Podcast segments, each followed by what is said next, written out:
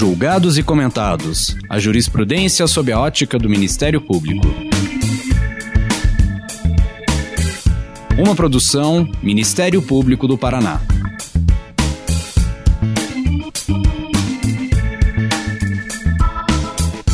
Olá, estamos começando mais um episódio do Julgados e Comentados. Eu sou Eduardo Cambi e hoje abordaremos o tema do acordo de não persecução civil na improbidade administrativa. Para tanto, contamos com a participação do convidado Emerson Garcia. Lembramos que esse episódio foi gravado à distância em respeito às medidas de distanciamento social devido à pandemia. Nesse episódio, vamos conversar sobre os impactos do pacote anticrime na realização dos acordos de não persecução civil e seus desdobramentos frente à lei de improbidade administrativa. A atuação do Ministério Público no estabelecimento desses acordos, como também seus limites e possibilidades de aplicação nos âmbitos judicial e extrajudicial, serão tratados no decorrer deste episódio. Aproveito para agradecer a participação da nossa ouvinte, Naísa Aguiar, estagiária de Direito do Ministério Público do Paraná em Santo Antônio da Platina, que entrou em contato sugerindo o tema. Em e-mail encaminhado pela Naísa, ela disse: Gostaria de sugerir uma conversa em relação aos termos de ajustamento de conduta em casos de improbidade administrativa, visto que a lei proibia anteriormente e pouco tempo a lei publicada extinguiu a controvérsia. Bom, Faça você como Maísa e encaminhe sua sugestão e comentário para julgados e comentados mppr.mp.br. O entrevistado de hoje é o promotor de justiça do Ministério Público do Rio de Janeiro, pós-doutorando, doutor e mestre em ciências jurídico-políticas pela Universidade de Lisboa, consultor jurídico da Associação nacional dos membros do Ministério Público, a CONAMP, e professor de Direito de diversas instituições. Emerson Garcia, muito obrigado por aceitar o convite. Seja bem-vindo. Se apresente aos nossos ouvintes contando um pouco da sua trajetória pessoal e profissional.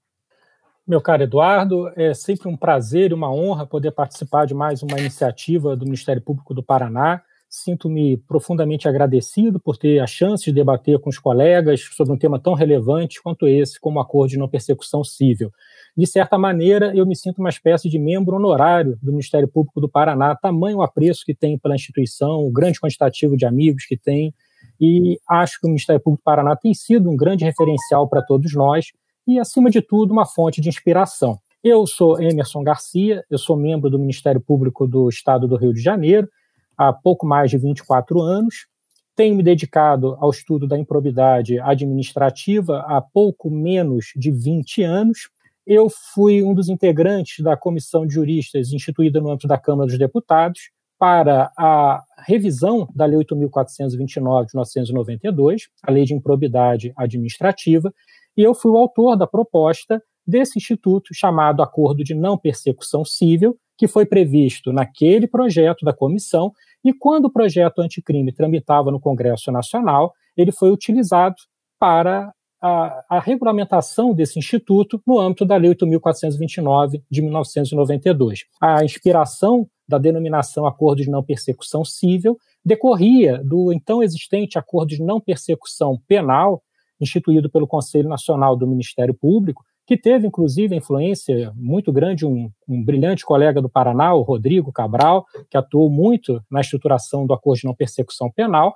E, na minha visão, se nós teríamos um acordo de não persecução penal, poderíamos ter perfeitamente um acordo de não persecução civil. Naquele momento, nós tínhamos um preceito que vedava expressamente a celebração de acordos no âmbito da improbidade, o artigo 17, parágrafo 1. Mas toda a comunidade jurídica já se movimentava para realçar a importância, a indispensabilidade desse instituto. O próprio Ministério Público do Paraná, numa das iniciativas pioneiras que nós tivemos no, no, Brasil, começou a estimular que os membros celebrassem acordos dessa natureza a partir de uma interpretação sistêmica, visualizando que a consensualidade já penetrara também no âmbito do direito sancionador de natureza civil. Então, eu tive essa participação e no decorrer da nossa conversa nós vamos verificar naquilo que eu propus, o que foi acolhido, o que terminou por não ser acolhido. Emerson, como você disse, é, o acordo de não persecução civil veio com o pacote anticrime, a Lei 13.964, que alterou o parágrafo 1 do artigo 17 da Lei de Improbidade Administrativa, que tem a seguinte redação: As ações de que trata esse artigo admitem a celebração de acordo de não persecução civil nos termos desta lei. Por quê? Porque o parágrafo primeiro tinha conexão com o artigo 17A, que tratava é, com mais detalhes do acordo de não persecução civil. Ocorre que esse artigo 17A foi vetado pelo presidente da República. E aí vem a minha pergunta: isso inviabilizou ou vulnerabilizou a aplicação do Instituto? Ah, esse questionamento é muito importante. E é interessante nós compreendermos como essa temática evoluiu a partir da comissão. Quando nós falamos em um acordo no âmbito do direito sancionador, ou nós podemos ter um acordo de pura reprimenda, em que o Estado oferece uma proposta, independentemente de qualquer ação concreta do beneficiado. Esse tipo de acordo ele foi instituído no direito brasileiro pela Lei 9.099. O Estado ele propõe uma medida, a pessoa aceita, e a partir daí nós temos a própria extinção ou não surgimento da relação processual. Esse é o acordo de pura reprimenda. Paralelamente, nós temos um acordo de colaboração, em que aquele implicado precisa oferecer algo ao Estado para que se beneficie de uma medida, qualquer em seu benefício. Esse tipo de acordo ele foi celebrizado com a Operação Lava Jato. Foi introduzido nos contornos que nós conhecemos hoje, com a natureza de um verdadeiro contrato, pela Lei 12.850, a Lei das Organizações Criminosas, uhum. e ali era uhum. necessário que a colaboração fosse eficaz, produzisse bons frutos para a identificação dos demais participantes do ilícito, para minorar as consequências e etc. Quando eu levei a proposta para a comissão, eu tinha pensado em um acordo de colaboração. Então, aquele implicado deveria oferecer algo ao Estado para poder celebrar o acordo. No evolver das discussões, nós chegamos à conclusão de que o acordo de pura reprimenda ou de colaboração, eles poderiam ser simplesmente unidos no mesmo preceito e caberia ao autor da proposta, no caso o Ministério Público, avaliar qual seria o melhor modelo. Se ele percebesse que poderia ter chances de obter mais informações, ele vincularia um acordo de colaboração. Se ele identificasse o ilícito de pequena monta, ele celebraria um acordo de pura reprimenda, em que ele ofereceria uma resposta estatal, não haveria processo e tudo seria abreviado com menor custo para os cofres públicos. Então, eu pensei num acordo de colaboração e logo em seguida evoluímos para um acordo pleno, sem qualquer balizamento. Poderia ser de pura reprimenda ou de colaboração. O artigo 17A, que foi vetado, ele teve a redação integralmente dada por mim. Essa foi a minha redação, com exceção da questão do acordo de colaboração, que era o meu pensamento inicial. Nós tiramos a colaboração e ficou só acordo. Nesse acordo, por que, que esse preceito foi vetado? Qual a razão do veto do artigo 17A? A comissão entendeu que muitas vezes a ação de improbidade ela pode ser utilizada como instrumento de vindita política. Quando nós temos a sucessão de grupos hegemônicos, principalmente em pequenas estruturas estatais de poder, como os municípios, é muito natural que o grupo que superou o anterior tente se valer da ação de improbidade para, de alguma forma, implicar o grupo sucedido e permitir que ele se perpetue no poder. Então, a partir dessa visão e do reduzido número de ações ajuizadas pelas pessoas jurídicas de direito público, mais especificamente União, Estado, Distrito Federal e municípios, o ministro Mauro Campbell, que era o presidente da comissão, ele falava: olha, se ajuizam muitas ações, eu não sei, mas que não chegam no Superior Tribunal de Justiça, não chegam. Porque o que chega no Superior Tribunal de Justiça são as ações ajuizadas pelo Ministério Público e um reduzidíssimo percentual de ações ajuizadas pelo Estado. Então, a comissão entendeu que a legitimidade para ajuizar ação de improbidade deveria ser privativa do Ministério Público. E o artigo 17A, que tratava do acordo, reproduziu a mesma sistemática. A ação é privativa do Ministério Público, o acordo também. Só que quando o Congresso retirou esse preceito do projeto da comissão, ele manteve a exclusividade do acordo no âmbito do Ministério Público em um diploma normativo, a Lei 8.429, que previa a legitimidade disjuntiva e concorrente da Fazenda Pública e do Ministério Público para ajuizarem as ações. Então, nós passamos a ter um sistema um pouco anacrônico, em que dois entes podem ajuizar as ações, mas só um pode celebrar o acordo. Esse foi o argumento apresentado pela Advocacia Geral da União, que embasou o veto do presidente da República. Então, o artigo 17A detalhava toda a sistemática a ser obedecida. No momento em que ele foi revogado, ou melhor, foi vetado, nós passamos a ter apenas o artigo 17, caput e parágrafo 1. Então, nós temos o caput dizendo que é possível a celebração de acordo nas ações de que trata essa lei. Então, nós temos uma ação e pode ser celebrado o acordo. E aí temos uma primeira aporia. Nós temos um acordo de não persecução civil, o que nos dá a ideia de um ato antecedente ao processo judicial, e temos a menção no caput do artigo 17 às ações de que trata essa lei, dando a entender que é preciso que exista ação para que venha o acordo. E o parágrafo primeiro ainda reforça um pouco essa, esse anacronismo, ao fazer menção à possibilidade dos envolvidos, das partes, requererem ao juiz a suspensão da relação processual, dos, dos cursos dos prazos processuais, para que possa ser negociado o acordo no curso da relação processual. Então, hoje, nós temos a possibilidade de acordo, mas toda a disciplina do artigo 17A foi vetada. Quando nós idealizamos o de artigo 17A, eu pensei em nós termos a, o prestígio, a independência funcional do promotor de justiça, ele avaliaria a celebração do acordo e teríamos uma revisão dos órgãos internos para termos parâmetros mínimos de segurança e objetividade, resguardando a concepção de unidade da instituição, que é tão pouco apreciada. No âmbito do Ministério Público é muito valorizada a independência funcional e a unidade é como se fosse um significante sem significado relevante. Então a ideia seria que teríamos homologação interna e posteriormente encaminharíamos a medida para que o juiz homologasse. Então, nós teríamos dois filtros: um filtro interno, pelo Conselho Superior do Ministério Público ou pela Câmara de Revisão, e um filtro externo, com homologação judicial. Quando esse preceito foi vetado, isso não inviabilizou a celebração do acordo, mas agora nós temos algumas escolhas relevantes para verificarmos que sistemática adotarmos para que esse acordo seja levado a bom termo. E não podemos esquecer de algo muito relevante. Nós temos dois agentes, dois atores que podem celebrar o acordo: a Fazenda Pública e o Ministério Público. O que nós entendermos adequado para o Ministério Público por paralelismo, nós teremos que entender adequado para a fazenda pública. Então, nós temos que encontrar uma solução que seja adequada com o nosso sistema e principalmente com a nossa realidade. É uma realidade que apresenta algumas mazelas, principalmente no plano administrativo, e que muitas vezes se refletem no próprio ajuizamento das ações de improbidade.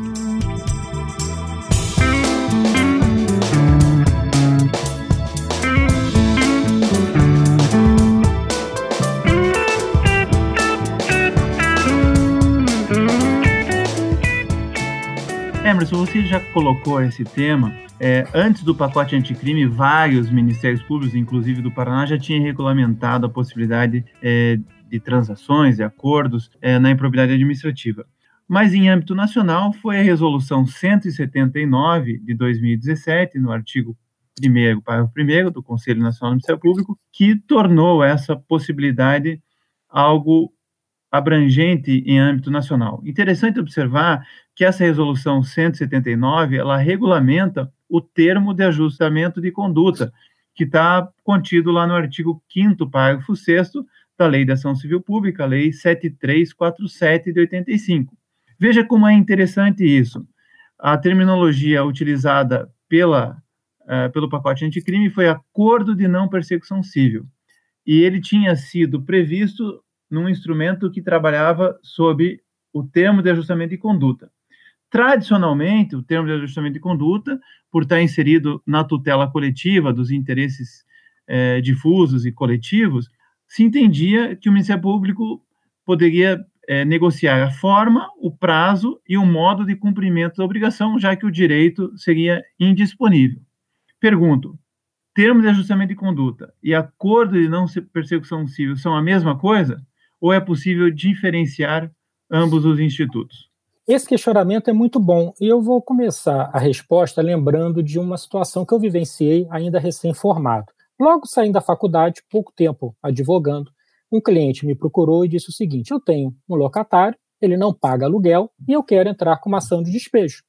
E eu peguei, ajuizei a ação de despejo. E eu denominei minha ação de ação de despejo. E no pedido, eu fiz o pedido de que, se a pessoa citada não purgasse a mora no prazo legal, que fosse decretado o despejo e condenado ao pagamento dos aluguéis devidos. Para minha surpresa, a juíza, ao receber a inicial, ou melhor, ela não recebeu, ao analisar a inicial, ela determinou que a inicial fosse emendada. Aí eu falei, olha, mas a inicial está perfeita, é uma ação muito simples. Por que, que ela determinou a emenda da inicial? Porque eu não escrevi que o nome da ação era ação de despejo acumulada com falta de pagamento.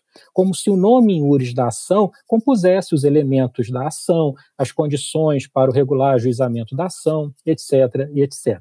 E por que eu estou lembrando disso? Por uma razão muito simples. Quando nós nominamos um instituto, com o exemplo da ação, ação civil, quando nós nominamos, o nosso objetivo é identificar qual é o rito processual a ser seguido. Então, se eu denomino uma ação de ação de despejo e não ação ordinária, eu vou atrair um rito próprio previsto na lei do 8.245, a lei do inquilinato, e assim por diante. Então, a ação ela tem relevância quanto o seu nome em URI, conforme o rito que eu vou utilizar. Eu tenho um rito próprio para mandar de segurança, eu tenho um rito próprio para ação possessória e por aí vai. Quando eu falo em termos de ajustamento de conduta ou em acordo de não persecução civil, eu tenho que raciocinar de um modo parecido. Qual é a relevância do nome iuris? O nome iuris ele vai ser ou não relevante se a ordem jurídica celebrar, ou melhor, prever peculiaridades específicas para aquele instituto em particular. Então, se nós temos no nosso ordenamento jurídico, no âmbito da consensualidade do direito sancionador, nós temos as figuras do acordo de leniência, nós temos o acordo de não persecução penal, acordo de não persecução civil, compromisso de cessação de conduta no âmbito do, do CAD, do mercado de capitais. Então, nós temos uma série de medidas com denominações diferentes. Quando essas denominações são diferentes, muitas vezes isso justifica a existência de um tratamento processual procedimental diferente. Daí a razão de ser distinguirmos os institutos. Quando nós tivemos a previsão na resolução do CNMP da, da possibilidade de celebrarmos o termo de ajustamento de conduta, nós tivemos ali uma previsão pura e simples da possibilidade de celebração do acordo. Não se dizia como aquilo deveria se proceder. Agora, nós tínhamos naquele momento, no, na ordem jurídica brasileira, a figura do termo de ajustamento de conduta, naquele momento histórico. Então, o conselho disse: olha, é possível termos acordos nas ações de improbidade. E ele utilizou um instituto que nós tínhamos naquele momento histórico, que era o termo de ajustamento de conduta, que foi introduzido no direito brasileiro pela Lei 8.069, pelo Estatuto da Criança e do Adolescente, e posteriormente pelo Código de Defesa do Consumidor, foi alterada a Lei 7.347-85, a Lei da Ação Civil Pública, e o Instituto se espraiou. Então, o Conselho diz: esse instituto aqui, que permite a celebração do acordo, o termo de ajustamento de conduta pode ser utilizado na improbidade. Ele não disse como. E aí nós tivemos a regulação por cada Ministério Público. Inclusive, eu estive no Paraná poucos meses depois da edição da resolução do Conselho Superior. Acho que eh, o Conselho Superior editou a resolução no mês, dois meses ou um mês e meio depois, eu estava aí discutindo. Então, nós tivemos essa situação. Então, o termo de ajustamento de conduta é um instrumento utilizado quando nós temos interesses difusos, coletivos, individuais homogêneos, que é celebrado entre estruturas públicas de poder e aqueles que, de alguma forma, afrontaram esses interesses. A probidade administrativa ela pode ser vista como uma modalidade de interesse difuso. Todos nós temos interesse na probidade da administração pública. Agora, não me parece adequado, nesse momento, nós identificarmos acordo de não persecução civil com um termo de ajustamento de conduta. Não me parece uma razão muito simples. O acordo de não persecução civil foi utilizado para uma modalidade específica de ilícito chamado improbidade administrativa. Um termo de ajustamento de conduta pode decorrer de um ilícito ambiental, pode decorrer de um desvio de recursos públicos, onde nós vamos definir qual é a forma de restituição, mas isso não vai apagar o ilícito em si. Então, nós temos institutos diferentes. Naquele momento histórico, o termo de ajustamento de conduta foi utilizado porque era o que nós tínhamos. Só que a ordem jurídica brasileira passou a prever um instrumento específico, o acordo de não persecução civil. E um outro detalhe, e esse é muito relevante no amadurecimento do Instituto. O termo de ajustamento de conduta, historicamente, quando celebrado numa fase pré-processual, ele demandava homologação pelos órgãos internos de controle, Conselho Superior do Ministério Público, ou Câmara de Revisão no âmbito do Ministério Público Federal. E aí nós vamos ter que refletir no seguinte: essa é a sistemática que vai continuar, ou a partir de agora a homologação será judicial? Daí a relevância de distinguirmos os institutos, como nós ainda veremos no decorrer do debate. Emerson, outro tema importante é saber qual é o tipo de avaliação que o promotor de justiça deve fazer antes de propor o acordo. Porque a lei não é clara. E alguns vão dizer, não, precisa ter a confissão espontânea do investigado, outros vão dizer que não. Portanto, ressalto, qual, quais são os fatores e os requisitos que devem ser pensados pelo promotor de justiça antes de celebrar o acordo? E na continuidade desse, dessa pergunta, se o Ministério Público não resolve propor o acordo, teria como o investigado exigir na justiça do juiz numa espécie de direito subjetivo ao acordo, que isso fosse realizado? Esse questionamento também é excelente. O primeiro aspecto que nós temos que pensar é o seguinte: nós vamos ter que estruturar um instituto de modo isolado do sistema em que ele está inserido, ou vamos tentar estabelecer algum paralelo dentro desse sistema, de modo que a partir daí nós possamos ter a evolução dos institutos. Por que, que eu estou dizendo isso? O acordo de não persecução civil surgiu no âmbito do pacote anticrime de modo paralelo ao acordo de não persecução penal. Ele tinha uma disciplina, essa disciplina foi revogada, ou melhor, foi vetada, não chegou nem a entrar em vigor, e ao não termos essa disciplina prevista em lei, nós temos que encontrar algum balizamento. É necessário que haja algum balizamento. Parece-me bem razoável nós tentarmos estabelecer alguns balizamentos com o acordo de não persecução penal, instituído pela mesma lei, porque historicamente, na nossa realidade, nós temos alguns balizamentos no âmbito do direito sancionador. O principal balizamento é que a homologação fica sempre por conta daquele órgão responsável pela aplicação das sanções. Então, se uma agência reguladora pode aplicar sanção, ela pode homologar um acordo. Se o acordo somente pode ser, é, a sanção, melhor dizendo, somente pode ser aplicada por um juiz de direito, é ele que vai ter que homologar o acordo. Então, a primeira escolha que nós precisamos fazer é a seguinte: nós vamos tentar construir um paralelo com outros institutos do sistema, ou vamos idealizar um sistema novo, específico para esse instituto. Parece-me muito razoável nós estabelecermos um paralelo com acordos de não persecução penal.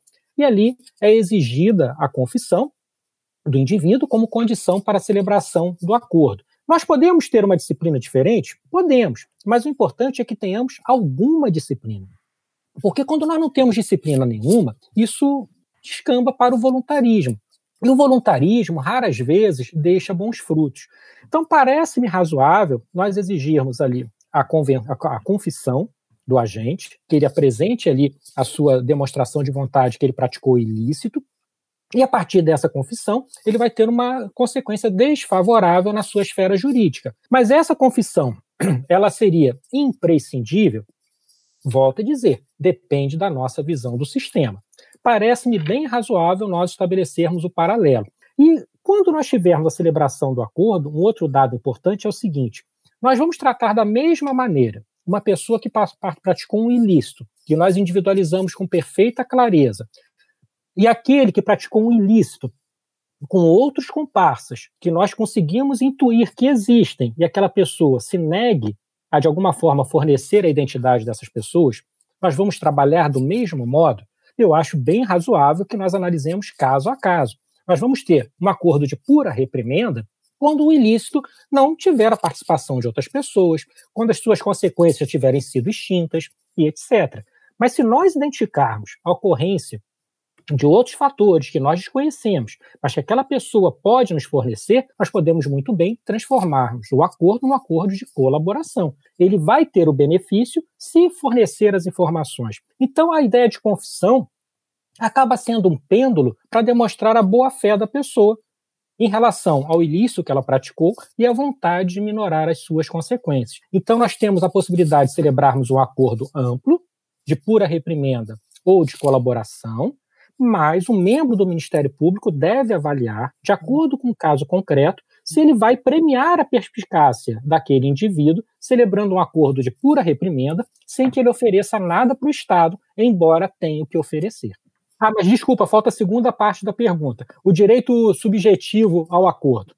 A questão do direito subjetivo ao acordo não parece que exista. Nós vamos ter aproveitamento aqui da jurisprudência já sedimentada em relação à suspensão condicional do processo, aquela que foi introduzida pelo artigo 89 da Lei 9.099, e naquele, naquela perspectiva a jurisprudência sedimentou no sentido de que nós não teríamos um direito subjetivo ao benefício, nós teríamos uma faculdade do Ministério Público que avaliaria e teria um mecanismo de controle interno, mas não pelo Poder Judiciário. Quando nós falamos em direito subjetivo, nós automaticamente transferimos essa avaliação para o Poder Judiciário. E esse direito não existe sequer em relação a acordos de não persecução penal. Com muito maior razão, não deve existir em relação a acordos de não persecução civil.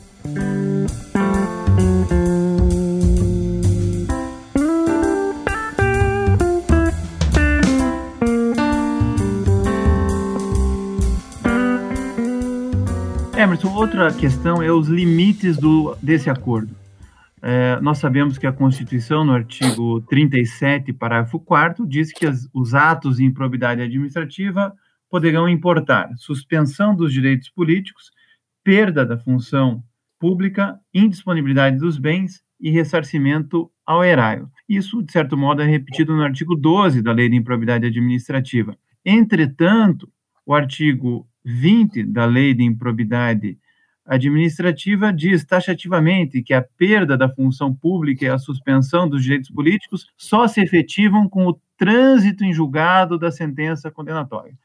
E aí vem a pergunta: podemos, Ministério Público, transacionar, acordar sobre todas as sanções da improbidade ou perda da função pública e suspensão dos direitos políticos não podem ser objeto de acordo, só podem ser objeto de decisão judicial.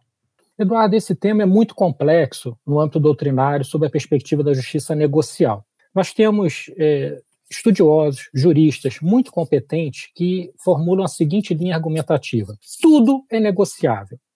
Se eu quiser negociar a perda do cargo público, a suspensão dos direitos políticos, independente de autorização e lei, eles já defendiam isso quando o artigo 17, parágrafo 1 estava em vigor, então tudo é possível eu tenho uma visão diferente. Se o Ministério Público ele abre uma investigação, porque ele tem indícios mínimos de que uma pessoa praticou um tipo de ilícito considerado improbidade administrativa, a existência desse ilícito atrairá todo o sistema legal afeto a ele eu não visualizo a justiça negocial como algo à margem dos balizamentos legais. Nós temos que ter balizamentos legais, porque são justamente esses balizamentos que justificam a atuação do Ministério Público com a prática do ilícito denominado de improbidade administrativa. Então, nós temos um sistema.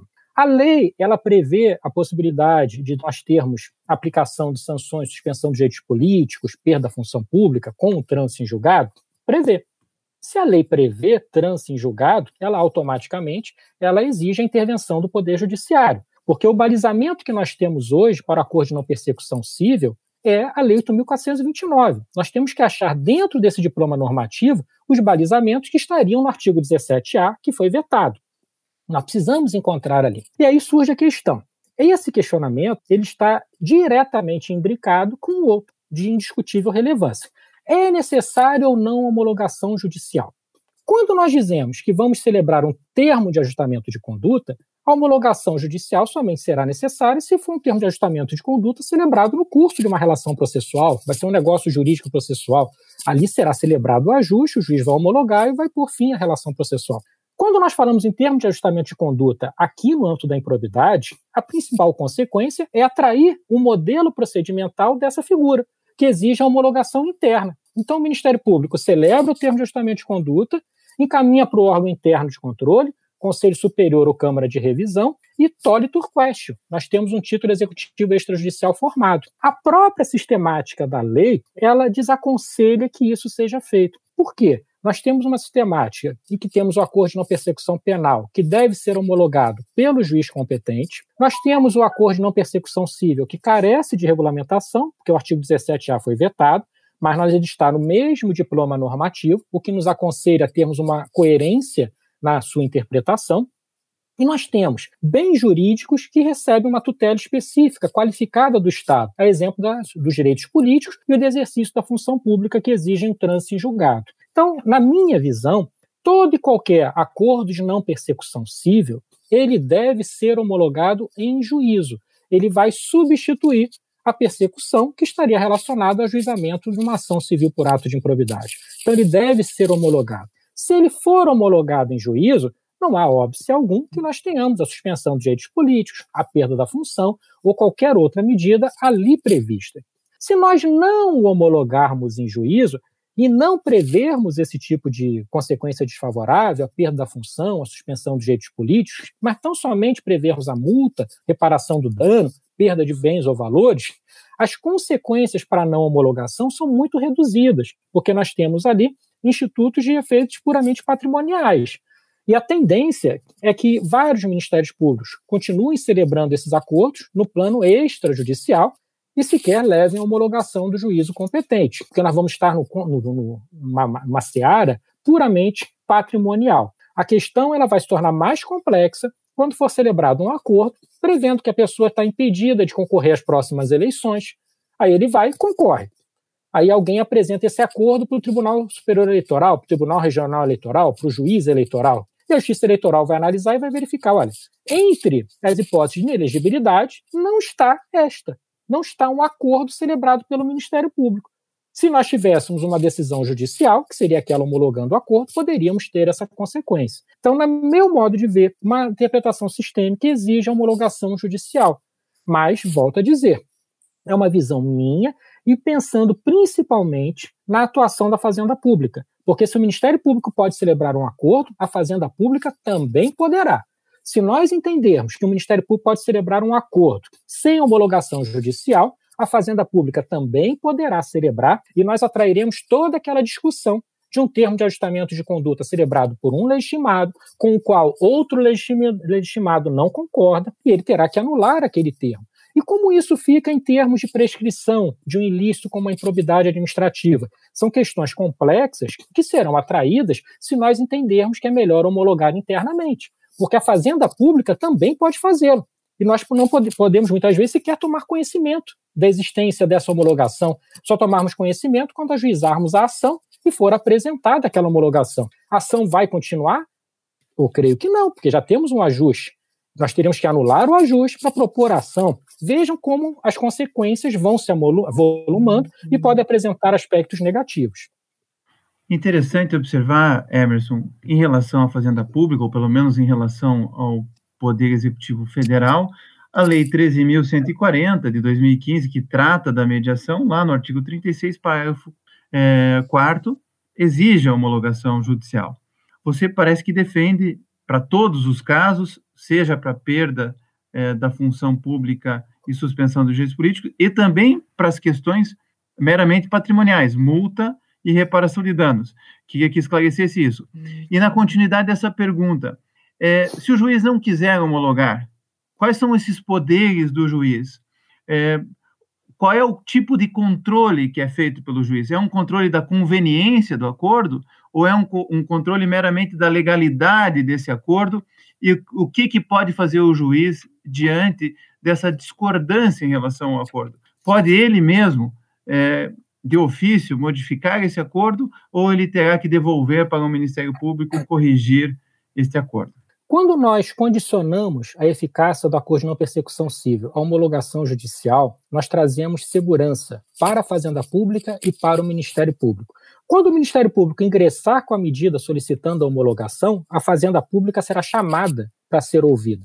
Quando a Fazenda Pública ingressar com a medida solicitando a homologação do acordo pelo juízo, o Ministério Público, por imperativo legal, também será chamado para celebrar, para participação da homologação desse acordo. E se alguém for ouvido e não concordar, nós teremos ainda a possibilidade de termos um recurso para uma instância superior. Então, o Ministério Público ele celebra o acordo, o juiz homologa, mas a Fazenda Pública manifestou a sua discordância. Ela ainda terá chance de recorrer. Então, em termos de segurança jurídica, me parece muito útil nós termos a homologação judicial. E volto a dizer, homologação judicial, porque na sistemática da lei, quem aplica as sanções é o Poder Judiciário, não é o Ministério Público. No direito sancionador brasileiro, nós não temos uma única situação em que um órgão que não seja competente para aplicar a sanção possa homologar um acordo. Não temos essa situação. Então, nós temos no mercado de capitais, no sistema financeiro, no direito penal, todos os acordos são homologados pelo órgão competente para aplicar a sanção. O Ministério Público não tem competência para aplicar sanção no sistema brasileiro. Se nós dissermos que a instituição vai homologar o acordo, nós vamos inaugurar um sistema dentro do nosso sistema que não é harmônico com os seus demais comandos. E eu volto a dizer, esse sistema abrirá margem para que a Fazenda Pública faça o mesmo, o que me parece muito arriscado, muito arriscado mesmo. Nós podemos ter muitas vezes um acordo encobrindo ilícitos de maior gravidade e dificultando a própria persecução pelo Ministério Público. Então, isso precisa ser pensado com muito cuidado. A homologação judicial do acordo ela vai atrair uma sistemática muito parecida àquela que tem sido reconhecida no âmbito do acordo de colaboração premiada da Lei 12.850. O Ministério Público celebra o acordo, ou a autoridade policial, desde que não afaste a persecução penal, e submete o acordo ao juízo. O juízo vai realizar um controle de legalidade daquela medida ele pode identificar situações ilegais. E também nós não podemos descartar a possibilidade de até o juízo, uma perspectiva mais ampla de legalidade, identificar uma possível desproporcionalidade da medida e, a partir daí, negar-se a homologar o acordo. Isso é possível. O que, que o Ministério Público fará? ele utilizará a resignação recursal cabível para postular a sua homologação. Mas a atuação do judiciário aí, ela vai ser uma atuação de controle. Ele não vai refazer o acordo, modificar cláusulas a crescer, ele vai homologar ou não, declinando os motivos pertinentes. E a nossa preocupação, quando nós estabelecemos essa necessidade de homologação pelo judiciário, é termos uma linearidade sistêmica. Mas, Brasil afora, em vários ministérios públicos, os acordos no âmbito puramente patrimonial têm sido celebrados sem a intervenção do Poder Judiciário. Mas aí eu volto a dizer: nós podemos ter um ilícito de especial gravidade, a Fazenda Pública ignora a gravidade, celebra um acordo sob o prisma exclusivamente patrimonial e não se fala mais nisso. A homologação judicial é um fator de transparência, dá chance para que todos os atores sejam ouvidos e, eventualmente, apresentem resignações recursais. Emerson, vamos imaginar que o Ministério Público negocia o acordo. Ele faz é, toda uma tratativa. Durante essa tratativa, são trocadas informações, documentos, elementos de prova, mas chega-se ao final e não se consegue fechar esse acordo. Tudo aquilo que o promotor de justiça obteve durante o inquérito civil ou de um procedimento administrativo preliminar, ele pode ao ajuizar a ação civil pública por improbidade, trazer aos autos, ou existe uma espécie de dever de sigilo, de confidencialidade, que impede o Ministério Público de levar esses elementos que poderiam conduzir a um acordo, mas que frustrou-se, ao Judiciário? Se nós temos uma negociação para a celebração de um acordo, é um pré-requisito de qualquer negociação que as partes ajam de boa fé e de modo ético. Porque se nós não tivermos esse tipo de relação, tanto o Estado quanto aquele que está pretendendo celebrar o acordo, raras vezes serão de, distinguidos de uma quadrilha qualquer. Nós precisamos ter transparência, ética e boa-fé. Se um implicado apresenta elementos probatórios ao Ministério Público, a proposta é negociada e no final de todas as negociações o Ministério Público conclui que não deve celebrar aquele acordo, os elementos entregues pelo implicado devem ser devolvidos a ele. Essa previsão ela está expressa, por exemplo, no decreto 8.450, que regulamentou a Lei 12.846 de 2013, a Lei Anticorrupção, a Lei de Responsabilização das Pessoas Jurídicas. Desde que essa lei surgiu, eu defendi o seguinte: olha, se não for possível celebrar o acordo de leniência, devem ser devolvidos os elementos fornecidos pelo próprio implicado. Veio o decreto, regulamentando tudo no âmbito nacional e deixou expressa essa possibilidade, não, que não é propriamente uma possibilidade, é um dever ético do Estado. O Ministério Público, se apurar algo, ele pode utilizar o que apurou, mas ele não pode utilizar os elementos fornecidos pelo implicado. E nós vamos ter aí a utilização da célebre doutrina da, da fruta, do fruto, os frutos envenenados. Né? Uma vez identificado que um fruto está envenenado, todas as suas derivações estarão, estarão igualmente envenenadas. Então, o Ministério Público não pode utilizar essas informações fornecidas pelo implicado. Ele deve devolvê-lo. É um imperativo, volto a dizer, de ordem ética. Se a instituição utiliza desses elementos, ele colocará a pessoa que estava negociando o acordo numa situação de extrema inferioridade numa futura relação processual, que produziu provas contra si próprio, de boa fé, em uma negociação. Então, meu modo de ver, essas provas não podem ser utilizadas e devem ser, inclusive, devolvidas ou lacradas.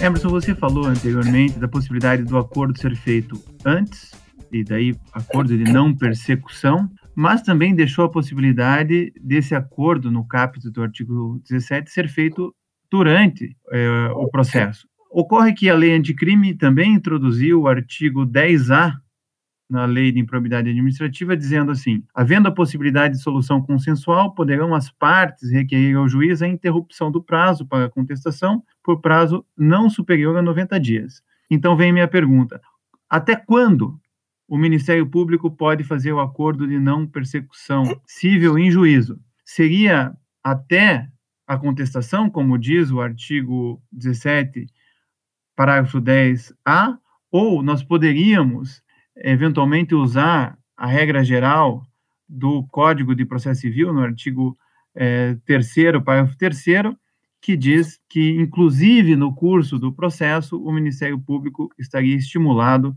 à utilização dos métodos de solução consensual de conflitos. Qual é a sua posição?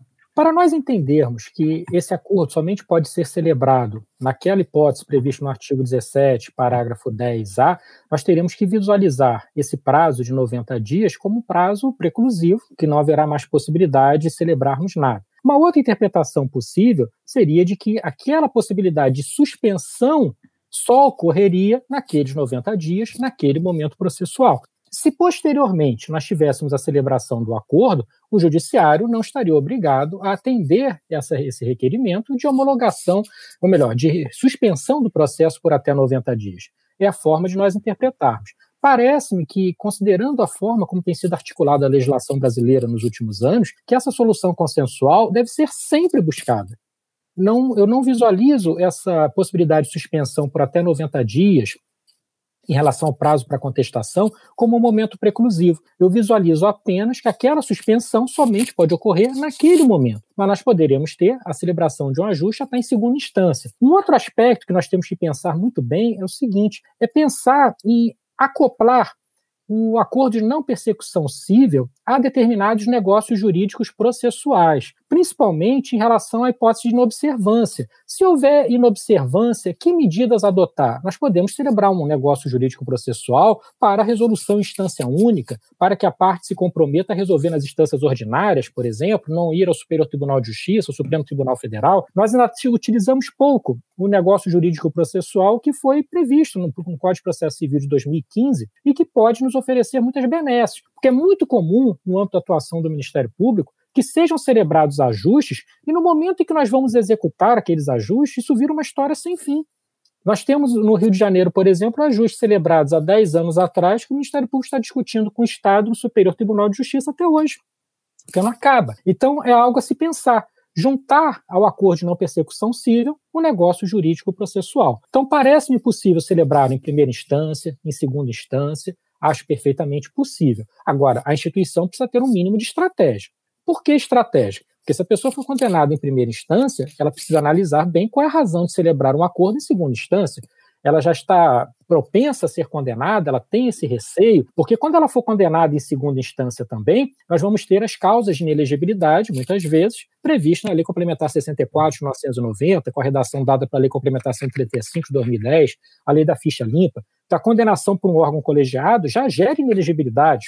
Então, isso tudo precisa ser avaliado pela instituição. Mas, sob o prisma exclusivamente jurídico, não vejo problema algum. Outro tema importante dentro dos acordos de não persecução civil em juízo são os limites. O Ministério Público tem que observar o pedido e a causa de pedir.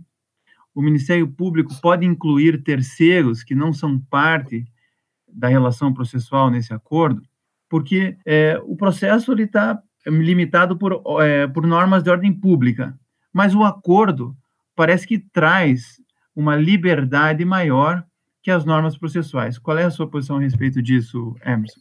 Esse questionamento é muito bom, ele vai dar margem a muitos debates como você bem mencionou, que um dos grandes processualistas do, do país bem sabe que nós temos uma relação processual que é delimitada por partes, causa de pedir, pedido, os cérebros elementos da ação, nós temos aí essa delimitação. Mas se nós partirmos da premissa que o Ministério Público ele pode celebrar um acordo e levar a homologação judicial fora mesmo de uma ação posta, de uma ação ajuizada, de uma relação processual regularmente constituída, Não me parece absurdo que nós tenhamos uma homologação de um acordo no âmbito de uma relação processual que está presente um liame com fatos ou pessoas que não estavam previstos originariamente naquela relação processual. Isso não me parece absurdo. Pode soar mal se nós concebermos o processo em sua individualidade. Mas se nós pararmos para pensar que o Ministério Público pode solicitar ao juiz a homologação do acordo, independentemente de processo, não faria sentido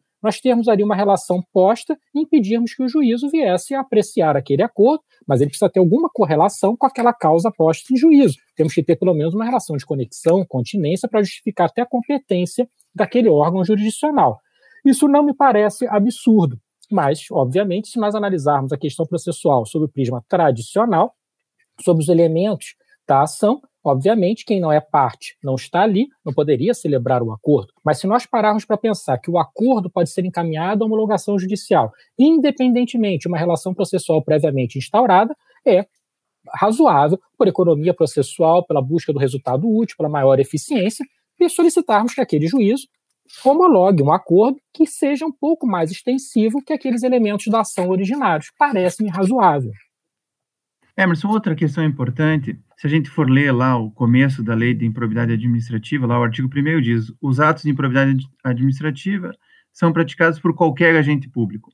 O artigo 2 regulamenta o conceito de agente público, e o artigo 3 é, diz que são aplicáveis a lei no que couber aquele que, mesmo não sendo agente público, induza ou concorra para a prática do ato de improbidade administrativa dele se beneficie. A jurisprudência pacífica do Superior Tribunal de Justiça diz que não precisa haver litisconsórcio necessário é, para a propositura da, da ação civil pública. Entretanto, a, a mesma jurisprudência do STJ entende que não se pode ajuizar a ação civil pública de improbidade administrativa exclusivamente contra o particular. Aí vem a pergunta: vamos imaginar que o Ministério Público avance no acordo de não persecução civil em relação ao agente público, mas que o particular beneficiado desta propina, do desvio de dinheiro público, ele não queira fazer o acordo. Como que deve proceder o promotor de justiça diante dessa situação? Esse questionamento também é, é muito interessante sob o prisma tanto teórico quanto pragmático. Quando o Superior Tribunal de Justiça reconhece que não se pode ajuizar uma ação civil por ato de improbidade em face de um particular apenas, não do agente público, a análise está sendo realizada eminentemente sob o prisma do direito material. Porque para nós termos um ato de improbidade, é necessário que tenhamos o agente público envolvido. Então, eu não posso ajuizar uma ação de improbidade em face de um particular sem provar o envolvimento de um agente público, porque o agente público é o liame entre o particular e a Lei 8.429, de 1992. Esse é o cerne do posicionamento do Superior Tribunal de Justiça. E, do mesmo modo, se eu ajuizo uma ação civil de ato de, por ato de improbidade em face de um agente público que teria agido em, concurso com particular, e ao fim da relação processual demonstra-se que o agente público ele foi mais vítima que algoz, ele não praticou ilícito algum, eu não posso condenar apenas o particular, embora tenha ajuizado a ação em face também do agente público.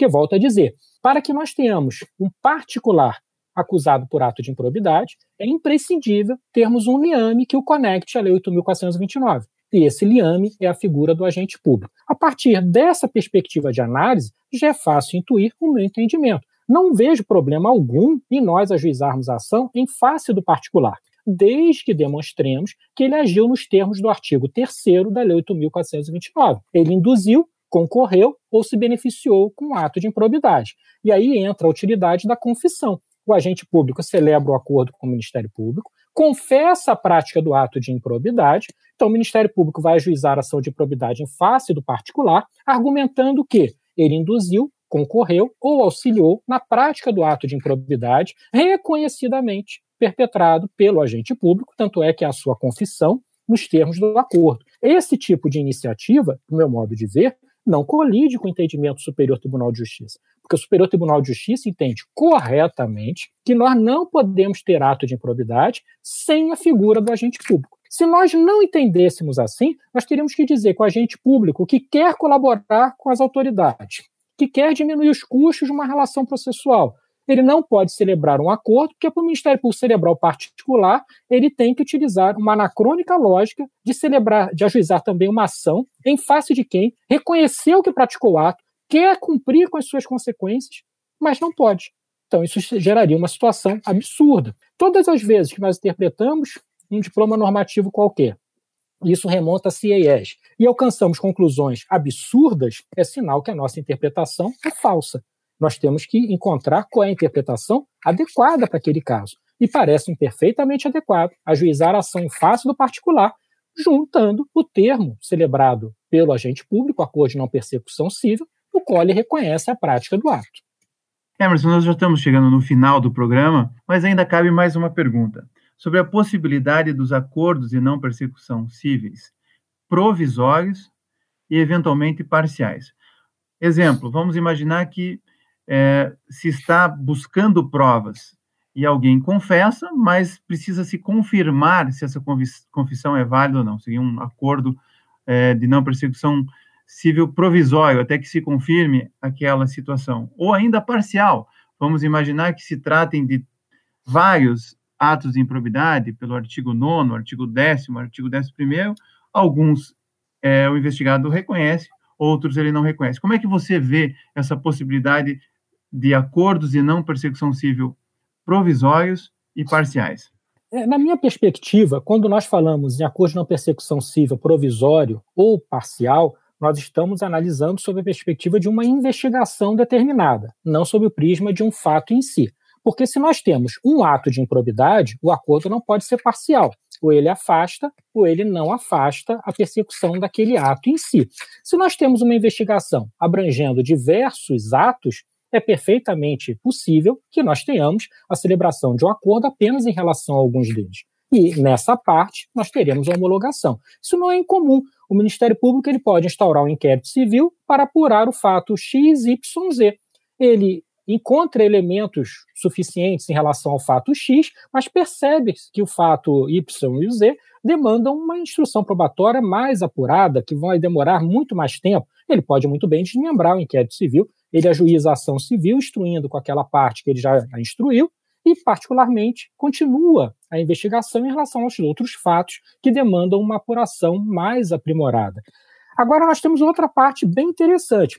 Nós poderíamos falar num acordo parcial, mas não sob o prisma de um acordo de não persecução civil. Nós podemos pensar no seguinte, uma perspectiva mais teórica que pragmática. Um agente, ele deseja celebrar um acordo de não de um acordo para identificar a forma de ressarcimento do dano. E o Ministério Público pode celebrar um acordo, um termo de ajustamento de conduta para verificar a forma de ressarcimento do dano. Mas ele não celebra o acordo de não persecução civil ele não reconhece, ele não confessa a prática do ato em suas diferentes perspectivas, ele só celebra um termo de ajustamento de conduta sobre a forma de ressarcimento do dano. Sob essa perspectiva, não haveria óbice que esse termo de ajustamento de conduta, que poderia ser celebrado mesmo quando estava em vigor o artigo 17, parágrafo 1 da Lei 8.429, porque ele não afasta o ato de improbidade, seria possível a sua celebração e, paralelamente, o ajuizamento da ação civil por ato de improbidade pelo Ministério Público. Só que essa hipótese é mais teórica que real, porque o agente teria que ser avisado o seguinte: olha, você vai fazer um acordo sobre a forma de ressarcimento, as prestações, o índice de correção, e eu ainda vou ajuizar uma ação civil por ato de improbidade. Isso seria uma forma de acordo parcial. E aí entraria o termo de ajustamento de conduta, porque ele não afastaria o ato de improbidade. Mas acordo parcial, considerando uma unidade factual, não me parece possível. Se nós tivermos uma pluralidade de condutas, o acordo é celebrado em relação a uma delas e continua-se a apuração em relação às demais.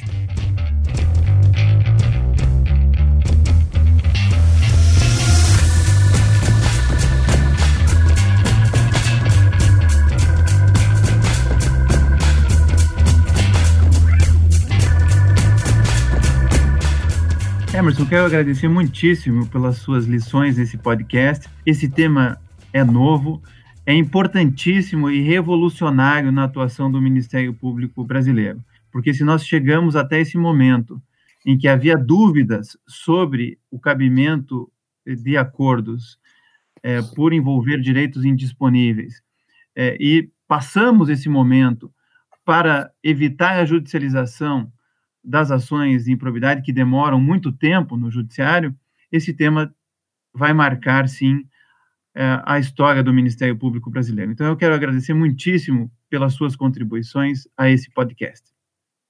Eu agradeço muito e muito sucesso no Ministério Público do Paraná para o exemplo que tem dado ao Ministério Público Brasileiro com o estímulo ao pensamento jurídico e o crescimento da instituição. Não se esqueça de curtir ou de se inscrever em nossas redes sociais e assinar nosso podcast no aplicativo de sua preferência. Você também pode participar da elaboração dos julgados e comentados. Para sugerir um tema, encaminhar dúvidas ou comentários, envie para a gente no e-mail julgados e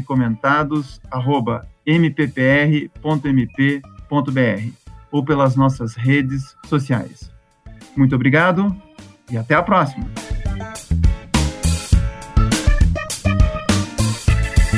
Uma produção Ministério Público do Paraná.